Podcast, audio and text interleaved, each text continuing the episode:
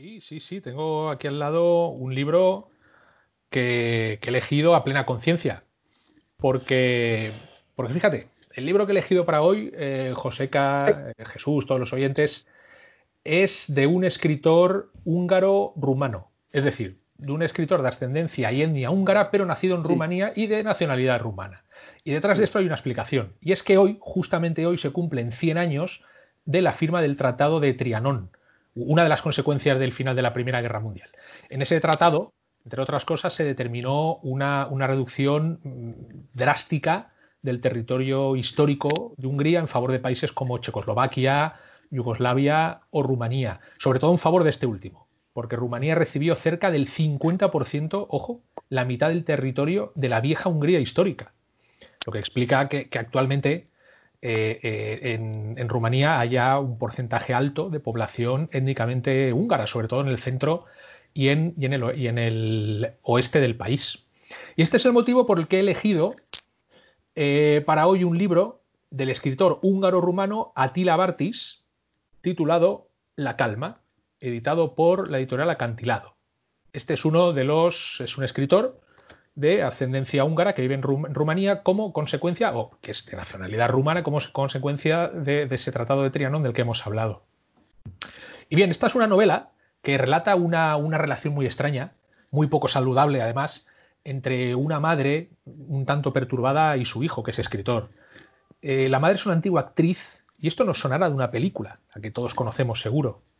La madre es una antigua actriz que, vive anclada en su propio pasado, de fama ya extinguida, y que además lleva 15 años sin salir de casa, los mismos años que hace que su hija abandonó el país para dejar atrás la dictadura socialista húngara. ¿eh? Esta novela transcurre durante los últimos años de la, de la dictadura comunista de Hungría. Por su parte, el hijo incapaz de, apartarse de su madre, es también incapaz de desarrollar su propia vida con libertad y mantener relaciones estables. Incluso de alguna manera se convierte en cómplice del, autoengaño de su madre al ser él quien escribe las cartas que la madre cree recibir de su hija desde el extranjero. La hija, no, la hija desapareció, no se pone en contacto con la familia, con la madre, sin embargo el hijo escribe cartas como si fuera la... ¡Qué barbaridad! La, hija. Efectivamente, es, es un libro es un. Es, eh, bueno, haciendo un paréntesis, estos detalles que acabo de comentar.